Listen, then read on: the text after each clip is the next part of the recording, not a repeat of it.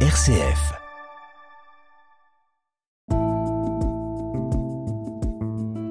Regard chrétien sur l'actualité. Dorothée Scholz. Bonjour Père Christian Delorme. Bonjour Dorothée. Alors vous êtes prêtre, ça a changé. En cette fin de saison, vous êtes euh, bientôt le nouvel administrateur, donc plus le prêtre des paroisses des Caluire et Cuire, mais bien le nouvel administrateur de la paroisse de Bron à compter du 1er septembre.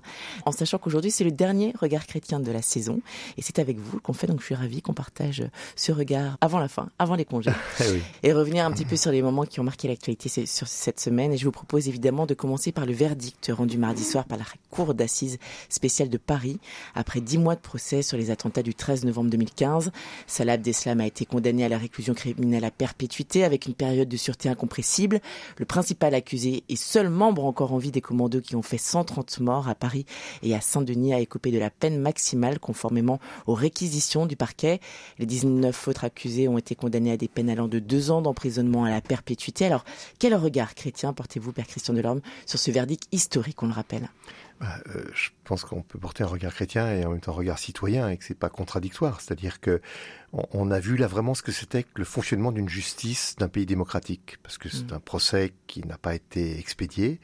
C'est un procès qui a duré, comme vous le disiez, quasiment dix mois, euh, où euh, on a pris le temps d'entendre les, les victimes. Il y avait, euh, je crois, 400 parties civiles, euh, même s'il y en a 2600 en fait en tout, mais il y en avait 400 qui étaient présentes. Les, les, les accusés, qui étaient 20, je crois, ont, ont aussi pu s'expliquer, parler, ils ont pu être défendus. Voilà, c'est un, vrai procès d'un pays démocratique. Et, et cela, on, on peut être fier de, de cela. L'horreur de, de, de, de ce massacre du Bataclan, puis euh, de Saint-Denis, euh, ben, ne pouvait que qu'aboutir à, à, à des peines comme celles qui qui, sont, qui ont été prononcées, en particulier euh, euh, pour Salah Abdeslam, euh, qui, qui, a, qui a une peine, euh, la peine maximum que la justice française aujourd'hui puisse donner. Quoi.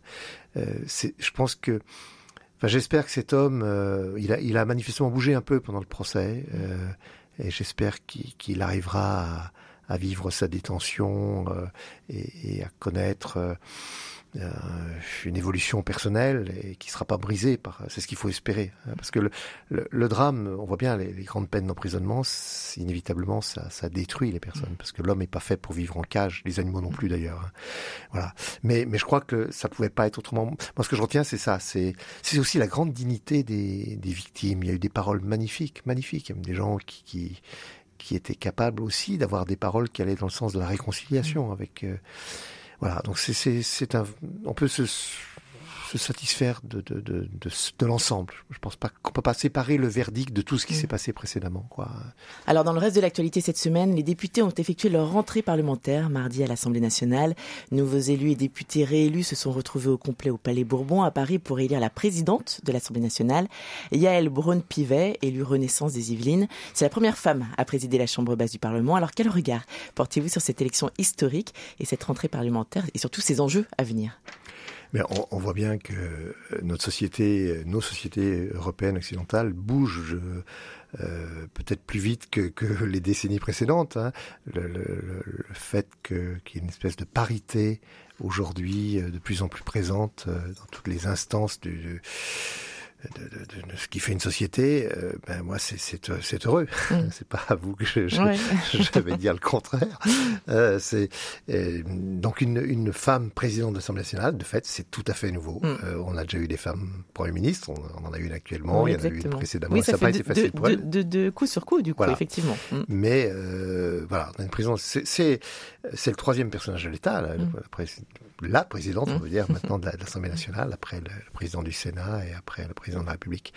Euh, donc on peut on peut se réjouir de ça. Je, après, la, moi je connais pas personnellement cette femme. Mm. J'ai lu des choses. Je, je crois qu'elle a une belle expérience. Et En plus, elle est elle est presque novice en politique. Enfin, il y a cinq Oui, ans seulement qu'elle Elle est arrivée. Quoi. Donc Mm. c'est c'est bien qu'il y ait des gens et elle a fait ses preuves, c'est-à-dire Mm. qu'elle est, elle est pas seulement novice, elle a, elle a fait ses preuves quoi, euh, comme parlementaire, comme ministre. Voilà, donc c'est, je pense qu'il va, il va falloir bien une femme de, de cette trempe, je pense, pour, Et de euh, poigne. et à la fois de poigne et, et de et de, de, de conciliation, Mm. pour pour faire vivre une assemblée qui est tellement hétéroclite, qui est avec des camps tellement opposés. Enfin, euh, j'ai l'impression qu'on on n'a jamais vu une chambre aussi difficile à, gérer que depuis la depuis la libération. c'est la, première fois qu'il y a une mm. chambre comme ça avec des des camps euh, très très très opposés, tellement antagonistes. Euh. Enfin, on oublie. Enfin, moi, je suis frappé de ça. Je parle comme un vieux monsieur, mais on a parfois des choses intéressantes à dire, même quand on est des vieux monsieur. Euh, la, la, démocratie que nous avons connue, la démocratie de la Ve République, même si elle, la, Ve République est née avec du fait de la guerre d'Algérie, mais le, on était les héritiers de, de la résistance. Mmh. Et, même s'il y avait effectivement entre, on pourrait dire, la, droite gaulliste, euh, qui avait des nuances d'ailleurs, hein, et, le Parti communiste, euh, il, y avait, il y avait bien sûr des oppositions. Mhm. Mais en même temps, il y avait, il y avait entre eux cet héritage commun de la résistance. Euh, qui faisait qu'ils se respectaient les uns les autres. C'est assez frappant. Moi, j'ai pas mal fréquenté le monde politique et, c'est toujours frappant de voir comment des, députés, des sénateurs communistes euh, avaient des liens de courtoisie avec des, élus de la droite euh, la plus traditionnelle. Qu'on retrouve pas aujourd'hui. Et aujourd'hui, j'ai l'impression qu'entre je dire la France insoumise et le Front national, je ne sais pas comment ils font pour se croiser. voilà, c'est ça. Alors, je pense que cette culture démocratique, elle est importante. Quoi. Moi, ce que je retiens de la Chambre actuelle, je ne vais pas faire un grand commentaire politique, hein, mais c'est que finalement, même si moi je suis pas heureux de cette Chambre, hein, mais euh, elle est sans doute un reflet plus fidèle de, la société. Et, c'est important que toutes les sensibilités d'une société se retrouvent dans les institutions et mm. puissent s'exprimer. Mm. Sinon, sinon, il n'y a plus que la rue pour s'exprimer. Voilà. Donc, euh, ce qu'il faut souhaiter, c'est que cette nouvelle présidente de l'Assemblée arrivera à faire travailler de manière euh, efficace les uns et les autres malgré les oppositions. À suivre donc de près. Alors direction Madrid maintenant où le sommet de l'OTAN s'est achevé jeudi, même si les regards étaient largement tournés évidemment vers Kiev et Moscou, les États membres n'ont pas épargné Pékin. Son influence est officiellement dans le viseur de l'OTAN car si Pékin n'est pas directement identifié comme une menace au même titre que la Russie, elle a été présentée par l'organisation comme un défi pour ses intérêts et c'est une première. Alors que vous évoque cette crainte de la part de l'OTAN? Il y, a plein de choses, c'est-à-dire que on, a basculé avec cette cette guerre, cette agression de l'Union de la Russie, je vais dire l'Union soviétique, la Russie euh, euh, contre l'Ukraine, on, a basculé de nouveau euh, dans, dans un risque de guerre mondiale qui avait été le, ce qui avait été le cas pendant la guerre froide avec les États-Unis face à l'Union soviétique. Et, on voit bien qu'il y a de nouveaux équilibres. La, Chine aujourd'hui est la grande puissance économique après les États-Unis. Et, et, avec des États-Unis qui sont de plus en plus fragilisés. On pourra parler aussi après ce qui s'est passé récemment. Euh, donc euh, c'est sûr que là, il y a, y, a, euh, y a, une lutte de deux grandes puissances, avec un risque pour Formose, pour Taïwan. Mm. je parle comme un vieux là encore, Formose. Hein. Taïwan. Mais, mais ce qui est aussi frappant, c'est que l'Europe et l'Occident, c'est l'Europe plus les États-Unis, sont amenés à refaire bloc complètement et, et à se réarmer en face de la menace russe. Parce que même si euh, la Russie euh, n'est pas une puissance économique, un pays qui va mal, même si c'est une puissance militaire très relative, on le voit dans cette difficulté à, conquérir l'Ukraine, euh, la Russie a quand même le pouvoir atomique, a, un pouvoir de nuisance terrible, on voit bien actuellement son rôle en Afrique. Voilà. Donc l'Occident se reforme, et c'est triste de voir qu'on part dans une nouvelle course à l'armement. Mm. C'est ça, c'est un, je pense, un échec pour, pour, pour l'humanité. En même temps, il y a, y a, une vraie menace. C'est comment faire face à, ces, à cette vraie menace? Comment comment sauver les démocraties? Parce que ce, ce qui, ce qui moi me frappe beaucoup aujourd'hui, c'est que les pouvoirs autocrates totalitaires reprennent un pouvoir absolument énorme. Mm. Bon, la Chine n'a jamais été une démocratie. La Russie de Poutine est un pouvoir autocrate. Euh, Erdogan, qui est à la fois son allié et qui joue en même temps un double jeu avec les, États-Unis. Euh, L'Inde, l'Inde que l'Occident essaye aujourd'hui de mettre de son côté, mais l'Inde est dirigée par un pouvoir autocrate, fondamentaliste hindou, on pourrait presque dire fascisant.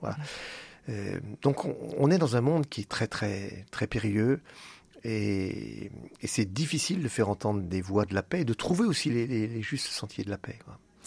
Alors je vous propose pour finir de, dire un mot sur les États-Unis, vous en parliez tout à l'heure, puisqu'elle est au bord de l'implosion entre la remise en cause de la possibilité d'avorter et entre l'affirmation également du droit à détenir des armes, y compris très sophistiquées.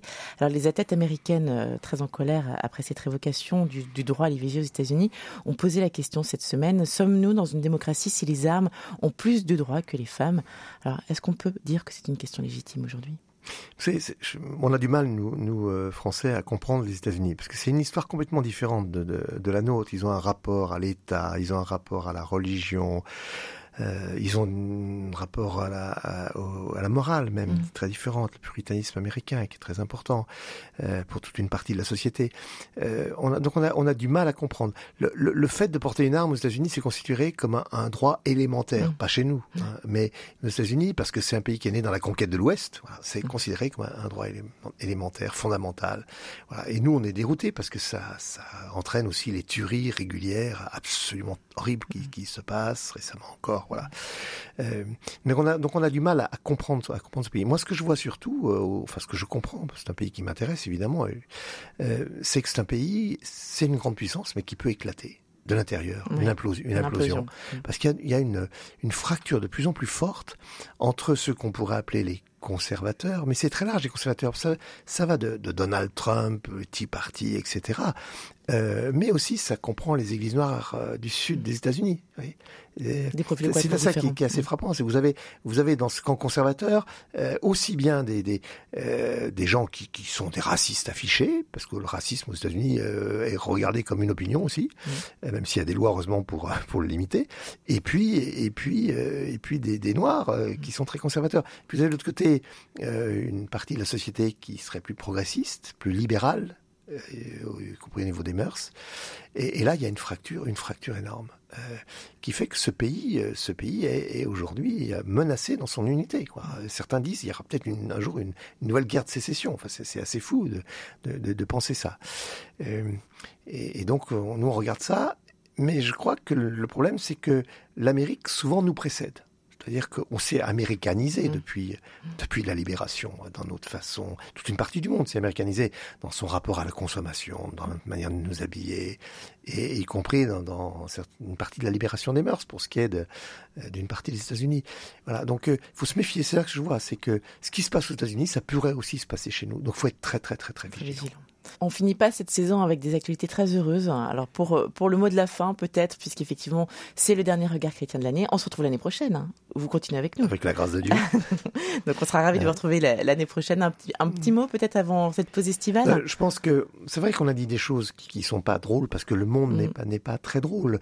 Bon, on a quand même parlé de l'aspect positif de, de, la justice des, démocratique. Oui. Je pense aussi que même même si la situation politique en France est difficile, tant que nous avons le souci de préserver la paix et le dialogue, eh bien, mais ça sera bien. Et puis il y a ce temps de l'été, qui est un temps euh, où j'espère beaucoup d'auditeurs vont se reposer, et puis d'aller à la rencontre de l'autre, parce que euh, le propre des vacances, c'est aussi prendre le risque de rencontrer les autres et de, de faire des découvertes merveilleuses. Eh bien, écoutez, merci beaucoup, Père Christian Delorme. On vous souhaite de belles rencontres pour cet été. Merci. Et on se retrouve dès septembre pour bientôt. notre regard à très chrétien. Bientôt. À très bientôt. Au revoir.